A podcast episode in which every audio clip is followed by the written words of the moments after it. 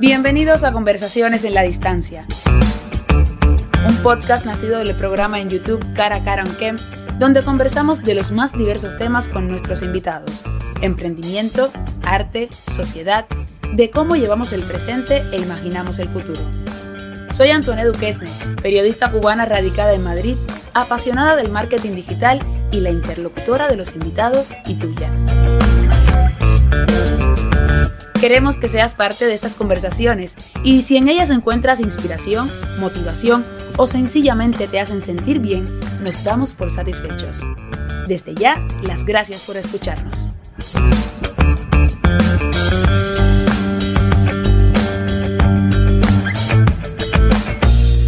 A todos, ya estamos de vuelta en un nuevo episodio de Conversaciones en la Distancia. Hoy vamos a estar conversando de marketing digital y publicidad en Cuba, porque mi invitada es María de la Rica, una profesional del marketing que actualmente trabaja en EBM Marketing Solution, una empresa española radicada en Cuba desde el año 2004. María es española, desde hace cinco años está en Cuba, pero anteriormente a eso ha tenido experiencia en el mundo del marketing en multinacionales, ha trabajado también en el mercado latinoamericano, en Costa Rica y República Dominicana, y actualmente, bueno, como ya les había dicho, está trabajando en Cuba con esta agencia publicitaria EBM Marketing Solution. María nos va a estar poniendo un poco al día de cómo se mueve actualmente estos, cómo se mueven actualmente estos temas en Cuba.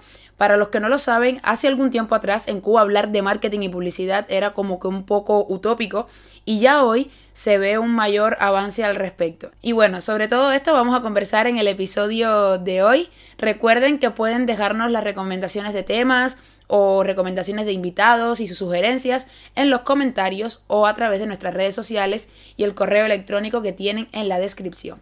Yo no hablo más, espero que disfruten muchísimo este episodio y que presten mucha atención porque introducimos un tema bastante, bastante interesante en los tiempos que corren. Ahora sí, converso con María de la Rica. Bueno, como les había anunciado en la presentación, hoy tenemos con nosotras, con nosotras a María de la Rica. Bienvenida, María. Bienvenida al mundo, bienvenida a Madrid, bienvenida contigo, bienvenida de todo. Qué gusto, hija. Muchísimas gracias por invitarme, me hizo muchísima ilusión porque, como comentábamos antes, tú eras una de las primeras personas que, que hizo reportaje a EBM y, y, claro, pues eso genera cierto cariño, así que muchísimas gracias por tenerme hoy aquí. Gracias a ti por haber dicho, por haber dicho que sí. Y vamos a conocer un poquito a María del trabajo que hace y vamos a hablar de algunos temillas con ella por ahí porque también queremos presentar algún que otro tema que vamos a tratar más adelante. Pero bueno, empecemos por EBM. EBM, que es una agencia, para las personas que no lo saben, es una agencia de publicidad radicada en Cuba. Es española, pero está radicada en Cuba desde el año 2004. Y yo recuerdo en el 2017, eh, cuando trabajaba en La Habana y hice un reportaje para, para EBM, un poco, eh, en ese entonces, como que sonaba un poco raro, digamos, a nivel de ciudadano, que se hablara de marketing y publicidad en Cuba. O sea, son como términos que no, las personas no estábamos muy familiarizados con, con, esos términos y un poco por ahí fue el, el hilo del, del, reportaje. Bueno, ya desde 2017 a, a, hoy en Cuba han cambiado muchas cosas, ya incluso los emprendimientos hablan de, de marketing, se habla de influencers, se, se utilizan muchos términos que ya no son más actuales o que son más conocidos a nivel internacional. María en EBM, o sea, tú estás encargada de la parte de marketing digital. Cuéntame esta experiencia en EBM, más que nada para que las personas que a lo mejor no conocen Cuba o cómo funciona un poco, digamos, el tema de Internet, el marketing en Cuba, ¿cómo ha sido tú que has tenido toda esta experiencia en el mundo, digamos, mercado latinoamericano, España, llegar a Cuba eh, con EBM y adaptarte, digamos, a esta nueva, porque es, es una adaptación? ¿Sabes qué me pasa? Que, que, que estoy, que, que, soy un poco adicta al riesgo y a las fuertes emociones. No sé si tú sabes que a mí me encanta el deporte extremo, lo he practicado toda mi vida, he hecho el Dakar, en fin, era, bueno, pues me lo tomé como un, un riesgo más que había que correr en la vida. No, aparte, yo a Cuba, se lo digo a mucha gente, la primera vez que yo fui a Cuba tenía seis años. Llevo muchísimo tiempo visitando el país y es algo que siempre me he sentido muy, muy, eh, no lo sé, siempre ha habido una cierta conexión que no he tenido en ningún otro país en el que he viajado y en el que he podido vivir. Y, y además tengo raíces, que eso muy poca gente lo sabe, ¿Ah, raíces ¿Sí? Holguineras por parte de mamá. Wow. Así que siempre he tenido como una conexión ahí espiritual pero entonces siempre he tenido cierto, o sea, me, he sentido siempre muy cómoda, ¿no? Es como cuando hablo con los cubanos y me dice que en Madrid, en Madrid se sienten casi como en La Habana, ¿no? A mí me pasa igual, o sea, realmente no, no siento diferencia energética en cómo me encuentro en La Habana y cómo me encuentro en Madrid. Pero sí, desarrollar marketing digital en Cuba en general es un reto increíble, sobre todo de venir de agencias tan grandes con las que yo he trabajado, que, que me ha permitido trabajar con unas herramientas supersónicas, eh, ver un scope general de cómo, de cómo global, de cómo trabaja una marca a nivel internacional, pues de repente aterrizarlo todo a algo tan chiquito y algo tan potente, eh, bueno, fue un reto, pero, pero es que me encantan los retos, ¿no? Y, también, y también yo creo que, o sea, EBM, desde lo poco que conozco, no EBM, sino de modo general cómo, cómo ha funcionado, digamos, que estas estructuras de la publicidad y marketing en Cuba, un poco que también ha servido como de capacitador, vamos a decirlo así, un poco para las empresas a las que le brindan servicios, porque ya te digo, han ido introduciendo a, muchas empresas cubanas, emprendedores también, pero empresas cubanas para ya a nivel estatal, las han introduciendo en este mundo que ya te digo, o sea, no era, no era algo muy, muy común o muy, no estábamos muy acostumbrados a escucharlo. Y un poco también ha servido como de mentor para esas empresas. Entonces, hablamos, háblanos un poquito brevemente de qué es lo que realmente hace, porque es una agencia de publicidad, pero bueno, tú lo podrías explicar mejor qué es lo que hace EBM como agencia publicitaria en Cuba. A veces no lo sé. Hacemos muchas cosas. Tenemos la suerte de tener, nosotros eh, somos una, una, empresa española radicada en Cuba, como tú eh, bien has dicho, pertenecemos a la patita del Ministerio de Cultura y eso nos ha permitido eh, integrarnos muy bien, eh, sobre todo en, ese, tipo de servicio. Como tú dices, además hemos tenido un recorrido desde EBM cuando, cuando empezó, que era pura venta de merchandising, que es, una, es parte importante del, market, del marketing. Aquí ya no, o sea, lo que viene siendo lo que nosotros hablaríamos como primer mundo, ya eso es algo muy, muy remoto, ¿no? Pero, pero, pero en Cuba sigue teniendo bastante fuerza y ahí fue donde donde EBM cogió gran impulso, luego con el tema del marketing ferial, y ya fuimos poco a poco eh, integrando personas, e integrando eh, recursos humanos que, entendieran un poco cómo funcionaban también los medios, que era algo que realmente nos interesaba mucho en el país. Y ahora mismo, bueno, desde hace cinco años que, yo que a mí se me pidió un poco eh, estar más vinculada con, con, con la empresa allí, pero bueno, marketing digital un poco de principiantes, ¿no? Que no es, no es ninguna tontería, quiero decir, porque lo que se está haciendo ahora, y más adelante hablaremos, tengo ahí algunos apuntitos interesantes, pero, pero me parece, me parecía, vamos, me parece que, que, lo que estamos haciendo ahora mismo es un reto y efectivamente lo que estamos haciendo últimamente mucho es el tema de las formaciones se están haciendo muchas formaciones a empresa. Estamos muy, muy, muy orgullosos de ese trabajo porque de verdad que estamos empezando a ver el cambio. Y bueno, eh, lo que pasa es que está siendo ese servicio tan demandado que lo estamos tratando de, acorralar un poco porque realmente no queremos perder la esencia. Nosotros no somos una escuela de marketing, pero, pero, bueno, por lo menos sí plantear unas formaciones grandes a grandes empresas cubanas una vez al mes sí que es algo que, que, nos está además gustando muchísimo. Yo estoy conociendo muchísimas cosas, estoy aprendiendo muchísimo, muchísimo, muchísimo. O sea que por eso, por ahí vamos, ¿no? Eh, por ahí vamos y los últimos años pues muy centrados en turismo, que, que, ahora hablaremos porque eso de repente el turismo, estábamos trabajando muchísimo con turismo y cayó literalmente, literalmente, Antoine, un día llegué a la oficina y fueron tres llamadas seguidas nos tenemos que marchar, nos tenemos que marchar, nos tenemos que marchar, nos quedamos absolutamente a cero, por lo menos mi departamento. Ya que lo mencionaste un poco también, o sea, la próxima pregunta iba por ahí. ¿Cómo cambió, digamos, desde el punto de vista profesional ese entorno? O sea, ¿cómo afectó o no, o cómo tuvieron que reinventarse desde EBM y María a nivel profesional con toda esta rareza que hemos vivido todos? ¿Sabes qué pasa? Que te lo juro que ayer cuando, cuando leía un poco esto decía, es que yo no, realmente no he notado, en, cuanto al volumen de trabajo, gracias a Dios, dicho, coño, que, afortunada, ¿no? El, el, echar la vista a 11 meses atrás y darme cuenta que realmente no, no he bajado mi volumen de trabajo en ningún momento. En ese momento, ya te digo, nos pasó, o sea, esa fue la secuencia. Llegamos un día a la oficina, eh, habíamos incorporado hacía ya casi un año a, a una compañera que es dinamita pura, se llama Diana, pero dinamita, dinamita, y es una tía que tira muchísimo de mí además y, que es como mi duplo. Y en ese momento, eh, eh, no sé, nos salió natural, no, decidimos no rendirnos, o sea, rendirnos nunca fue, fue una opción y sabíamos que prácticamente el volumen más importante de trabajo que nosotros teníamos era con, con empresas hoteleras. Y eso se había ido al garete, como decimos aquí, o sea, no había insisto, de un día para otro además, o sea, fue como yo colgué, me llamaron, volví a colgar y yo decía, pero es que no puedo comprender esto. En ese momento se decidieron dos cosas, Antoine. Decidimos que con todos ellos íbamos a seguir trabajando eh, en remoto, apoyándoles eh, a pesar de que no tenían presupuesto para nosotros.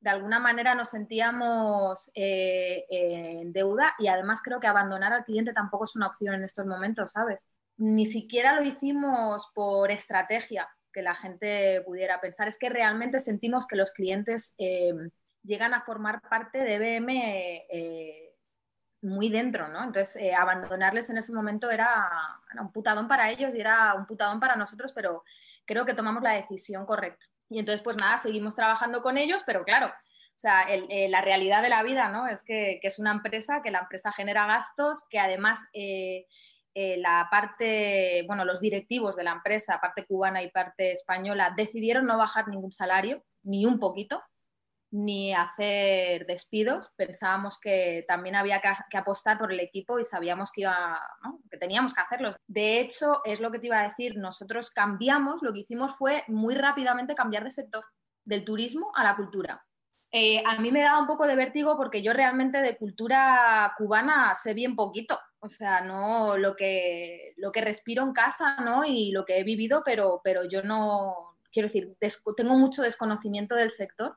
Pero bueno, eh, todo es ponerse y aprender y además eh, la actitud es lo que cuenta al final y tengo un equipo, ya te digo, maravilloso que, que tampoco dejó que esto cayera y además muy formado en la cultura, sobre todo en la cultura musical, que ha sido donde más nos hemos enfocado durante estos meses. Entonces ahí de repente empieza, empieza la, fiesta, por así decirlo, cuando, cuando te ves en casa en Cuba, sin wifi, eh, solo dos de nosotros teníamos, bueno, yo no particularmente, pero solo había dos, no, sí, dos personas que tenían auto hogar y el resto era con, bueno, compartiendo datos en el teléfono. Así hemos estado, mm, bueno, así, hemos, así estamos a día de hoy y con el Internet malísimo, con los, eh, pero nos sistematizamos mucho el trabajo. Nos ha ayudado mucho la pandemia a eso. Lo hemos eh, sistematizado mucho, porque es que además el volumen que generamos de trabajo, primero de clientes que estaban interesados en los servicios, que eso fue maravilloso, pero es que nosotros además empezamos en, en un rebranding de BM, en hacer millones de plantillas para que luego,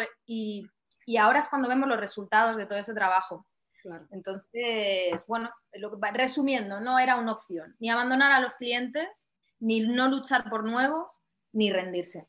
Me da mucha alegría porque yo a EBM yo lo sigo hace mucho tiempo en redes y tal, pero miraba EBM y otros proyectos también que tienen que ver con el mundo del marketing digital en Cuba ahora y las mismas, los mismos emprendimientos y ver la transformación que ha ido, o sea, que ha ido ocurriendo internamente, o sea, a mí me hace una ilusión porque yo eso fue justamente lo que vine a estudiar aquí a España y yo me pongo a verlo, cuando yo llegué aquí todavía muchas cosas de esas no se hacían y de momento yo ahora lo, lo miro y lo veo y yo digo, Dios, o sea, es súper, es súper bonito. Y me gusta mucho escuchar de ti cómo funciona mi país desde el punto de vista del marketing, cómo ha sido esa experiencia tuya, a mí me hace me hace muchísima ilusión. Y ya que estamos hablando de eso, marketing y publicidad en Cuba, porque hemos ido mencionando que digamos que son unos temas que hace unos años no se manejaban mucho, aunque ya IBM los venía tratando, pero actualmente hay un auge, digamos de alguna manera, o ya hay una mayor cultura a nivel empresarial y a nivel incluso también de algunos emprendimientos que tienen conocimiento sobre estos términos. Entonces, ilumínanos. Más que datos, mi experiencia personal. Eh, yo he visto una transformación en el marketing y la publicidad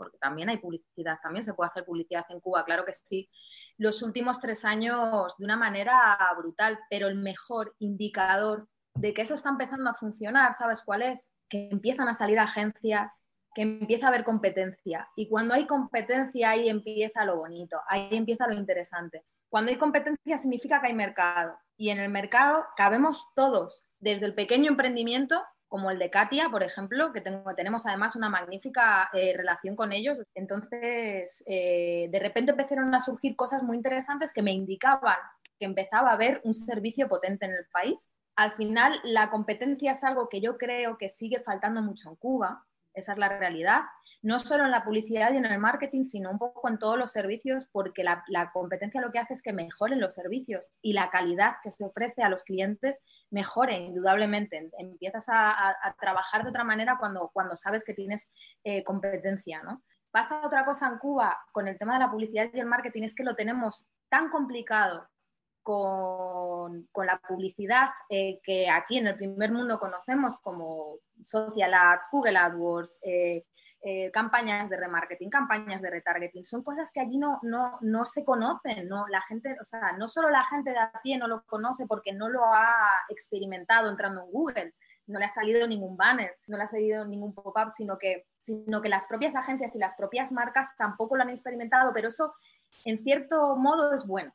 Es bueno porque en Cuba el contenido que se genera en el país es inigualable, porque entendemos que eh, la calidad de todo el contenido que nosotros eh, aportamos a la vida en general y al mundo tiene que ser brutal. No, no, no, nos podemos permitir, y siempre lo digo en las formaciones, no nos podemos permitir eh, ser ni mediocres ni buenos. Tenemos que ser excelentes y eso se empieza a notar lo empiezas a notar en las cápsulas que la gente eh, empieza a trabajar, eh, lo empezamos a notar en, en, los propios textos, en los copies, la gente empieza a entender que un community manager o con un gestor de redes sociales, un gestor de la imagen ya no es un informático, ¿no? se parece mucho más a un periodista o a un comunicador social que a un informático que era lo que Cuba venía ofreciendo hace cinco años, ¿no? Ah, no, vamos a dejarle al informático que lleve el Facebook, él sabe de informática, ¿no? Y de repente te das cuenta que no. Todos esos cambios se están haciendo y se están haciendo además ahora eh, súper rápido.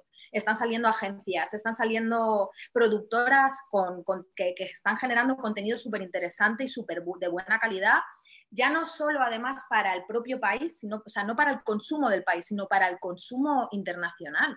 Y eso es eh, buenísimo. De hecho, eh, una de, uno de mis planes a futuro, que siempre acabará aterrizando en EBM, por supuesto, es justamente eso, generar contenido de calidad en el país para externalizarlo fuera internacionalmente porque aquí la gente no se toma ese tema tan en serio.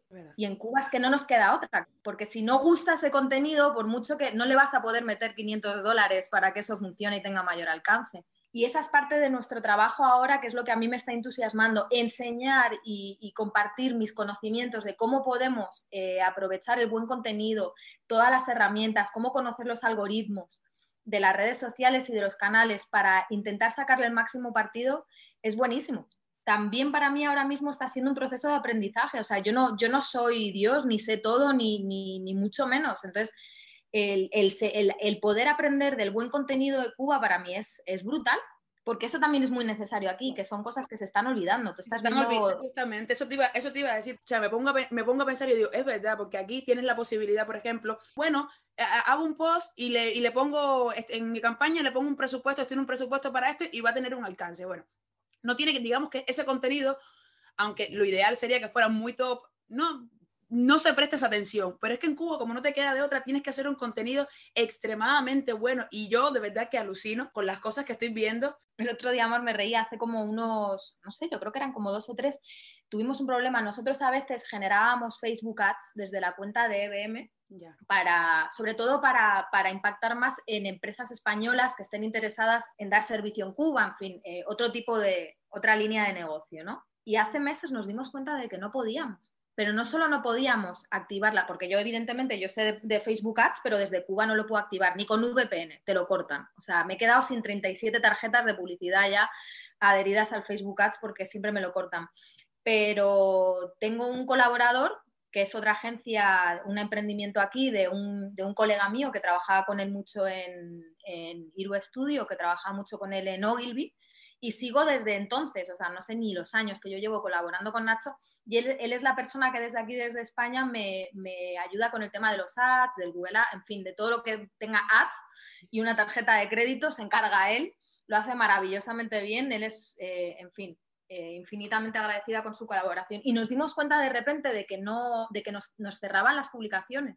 Y empezó ahí una investigación complicada. De hecho, incluso estuvimos hablando con nuestro partner aquí en España, con Certen, para que lo, lo, estuvieran monitorizando. Aquí tú ya sabes que para hacer publicidad en Facebook hay mucha gente, sobre todo en agencias, que los volúmenes pues, son a nivel empresas como Nintendo, correos, en fin. Ellos trataron de activar la publicidad de EBM desde aquí desde la propia agencia con los motores de publicidad y con los disclaimers que ellos firman, ya es como un filtro más ¿no? de Facebook. De, yo sé que la persona que se está encargando de esta publicidad siempre me va a poner algo bueno, entiende las normas. Tía, nos las volvían a cortar, pero no solo nos las cortaban, es que los avisos que nos mandaban era que eh, estábamos tratando de hacer, eh, es que era comiquísimo, eh, estábamos tratando de como de enseñar a la gente a cómo obtener visados ilegales en España dime algo, me quedé loca, loca, loca, loca. Y entonces ahí fue como, no puede ser, es que todo está empeorando con la publicidad en Cuba. El bloqueo cada vez es más brutal. Hablamos con los account managers de Facebook. Ellos son muy poco claros con lo que comparten. Hay un bloqueo oficial y un bloqueo no oficial. Eh, Google es más, más transparente con eso y, y, tal, pero, pero de repente nos dimos cuenta de que es que Cuba cada vez, en vez de ir mejor con la publicidad digital pagada, va a peor pero mucho peor sin poner palabras clave como Cuba.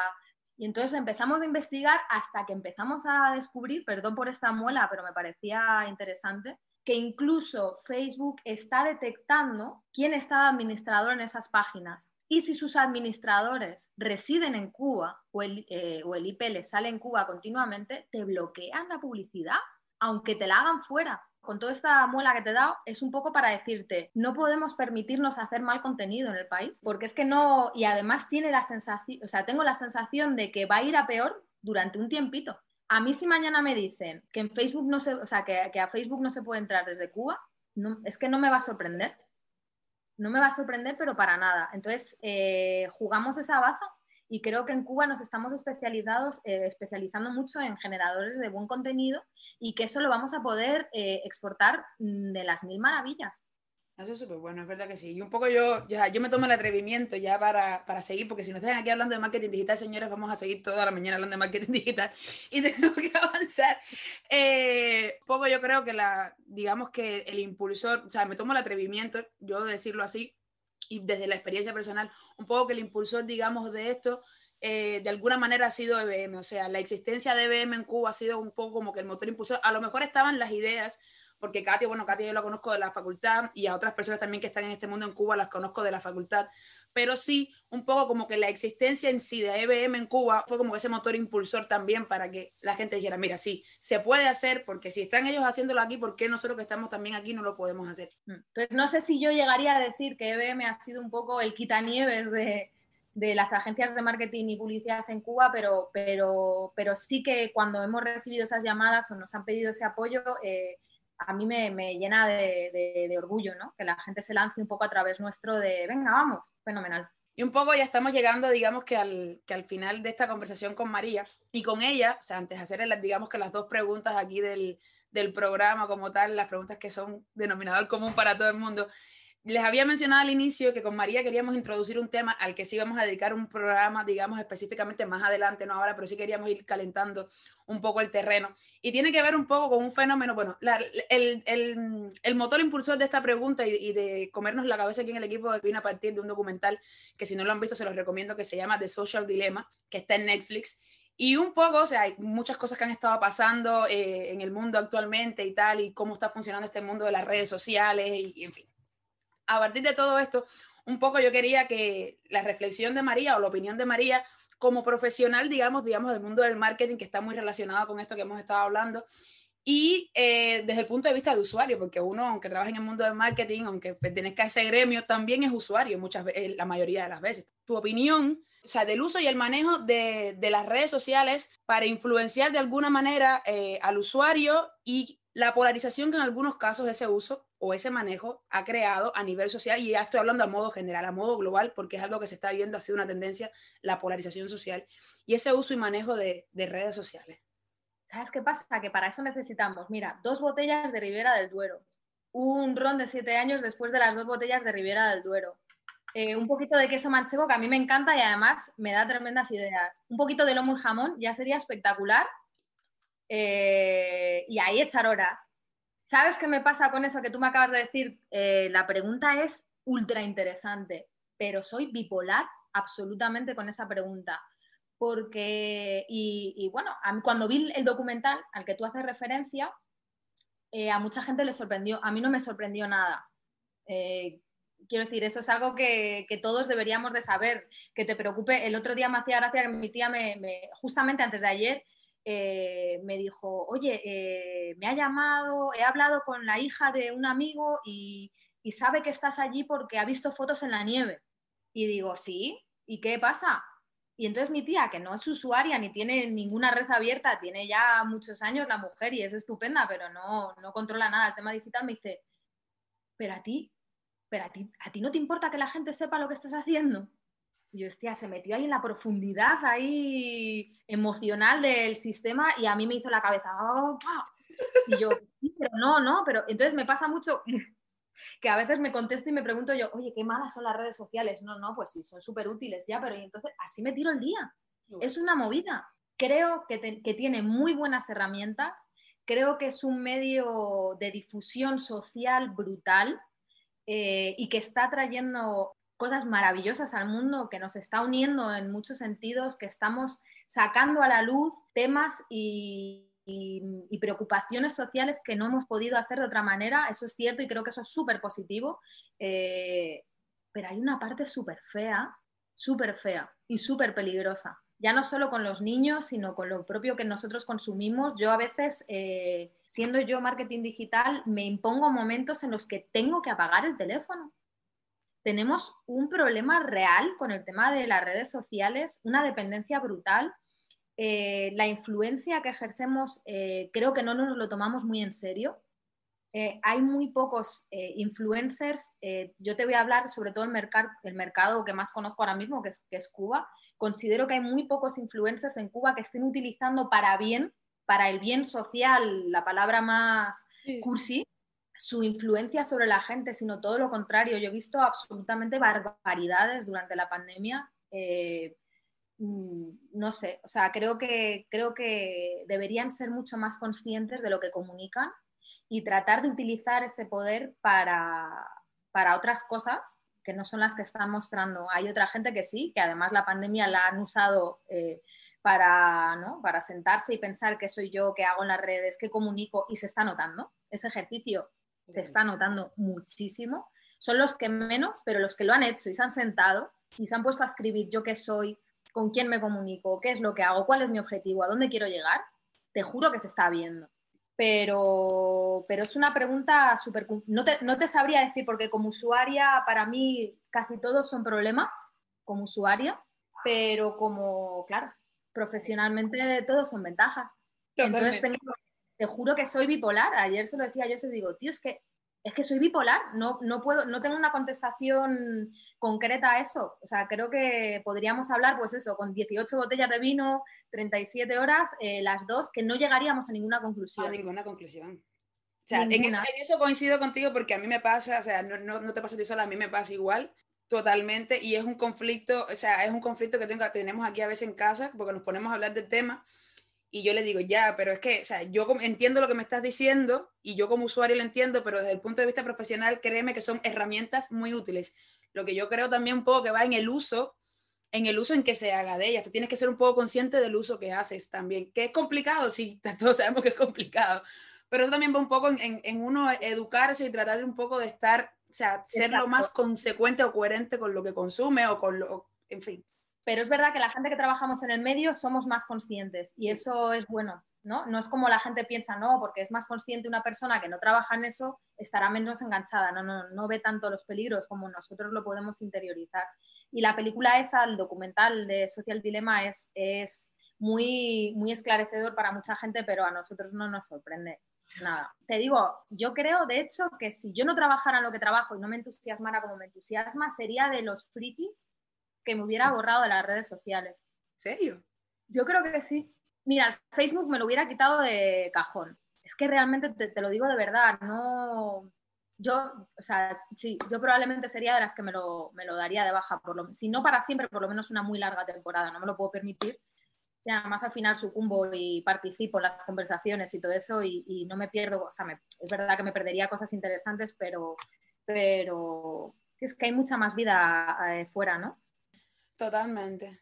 Y aunque hemos hablado de todas las cosas que han avanzado en Cuba y desde el punto de vista del marketing digital, sí creo que en Cuba se necesita todavía a nivel social y de usuario una cultura de uso de redes sociales. Me parece que hace falta en todo el mundo. Vamos a estar aquí. Esa cultura hace falta en todo el mundo.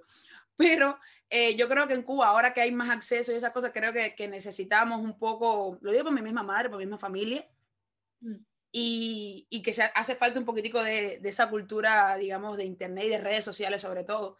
Entonces, pues creo que es una buena oportunidad también para que las personas que nos van a escuchar a partir del podcast de Cuba también un poco se ilustren, digamos, de alguna manera o tengan una idea. Yo creo que, que lo importante es no perder el norte y es como todo en tu vida, o sea, buscar un balance y aprender, leer, leer, ¿sabes? Leer es súper importante eh, a la hora de cuando tú le das aceptar a cualquier cosa en el teléfono y aceptas las condiciones, sí, sí, sí, y de repente no, te, no, te, no, eres consciente de lo que estás vendiendo tu alma directamente al, al, mercado y a la globalización y a la publicidad y leer un poco esas cosas eh, que sé que llevan mucho trabajo y son coñazo, aunque sea, aunque tú lo vayas a dar que sí, pero por lo menos ser consciente de hasta qué punto eh, eso te está controlando y dónde está llegando tu información y cómo se está utilizando tu información. Se dan cuenta, eso no podemos hablar de nada que tenga que ver con marketing digital porque aquí no están las tantas.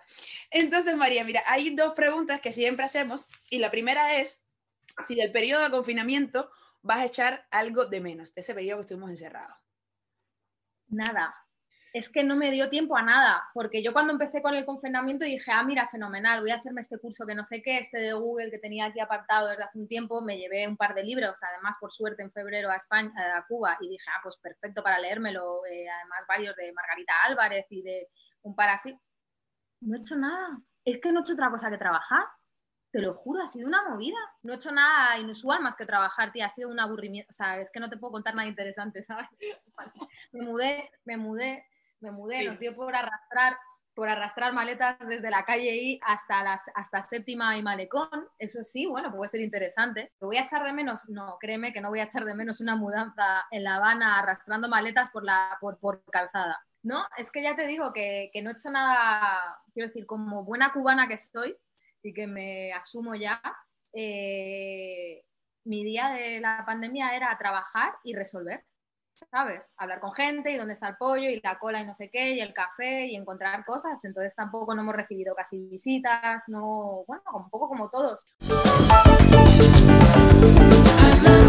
Cuando María está, tiene esos días así, digamos, o de bajón o que, uff, qué pereza tengo hoy, qué música, qué género o qué artista te pones para decir, hoy empiezo mi día a tope. Esto es a mí lo que me sube, me pone a tope y voy a, a comerme el mundo. Imagínate que siendo de Madrid y siendo española, lo que más ha cuajado, no digo que todos los españoles seamos iguales, evidentemente, pero eh, para mí la música electrónica y la música house y la música deep house y lo que puede ser Steve Aoki, Martin Harrix, eh, David Guetta, eh, DJ Tiesto, Carl Cox, que además se murió desgraciadamente este año, para mí es la música que utilizo para incluso para trabajar, incluso para dormir, eh, me despierta, me duerme. No, no, esto edítalo, esto edítalo, que van a pensar que estoy de los nervios. Pero sí que es cierto que, que ahora, evidentemente, aparte de, la música house y la música electrónica, que es un poco mi, mi preferencia para venirme arriba, como, como tú dices, eh, estoy, estoy, también escuchando bastante música cubana que, que, me alegra, sobre todo, ¿no? María, tengo que darte las gracias eh, por esta charla y bueno, esta, esta entrevista típica de una, en vez de cubano radicado fuera de Cuba, una española radicada en Cuba. Me encanta eso. ¿Qué te parece? No, muchísimas gracias a, ti, a vosotros. Eh, me, hizo muchísima ilusión eh, que, que, en mí para esto y a, bueno, a EBM, porque evidentemente las niñas están súper enteradas de lo que estoy haciendo ahora mismo y estaban súper felices con esto, les apetecía un montón también. Y, y, nada, ahora vamos, mi, futuro va a ser hacerlo al revés. Tú y yo vamos a quedar, lo voy a grabar yo en mis canales y vamos a hablar de marketing digital, pero con dos, botellas, dos botellitas de Riviera del Duero. Y ahí vamos a hablar de marketing digital, así para en conexión directo con los frikis. Y ahí hay que se apunte quien quiera. Millones de gracias, de verdad, ha sido un súper placer. Igualmente, corazón. Y espero que hayan disfrutado de esta conversación con María de la Rica y que les haya resultado interesante el tema. A propósito, quiero invitarlos a que nos dejen sus comentarios o sus opiniones sobre el tema que tocamos, uno de los temas que tocamos en el episodio de, hoy y que tiene que ver con la polarización en las redes sociales y el uso y manejo de las mismas. Nos encantaría leerlos y compartirlos en próximos episodios, específicamente en el que vamos a dedicar a este tema. Muchísimas gracias por haber llegado hasta aquí en estas conversaciones en la distancia y yo como siempre me despido con un beso.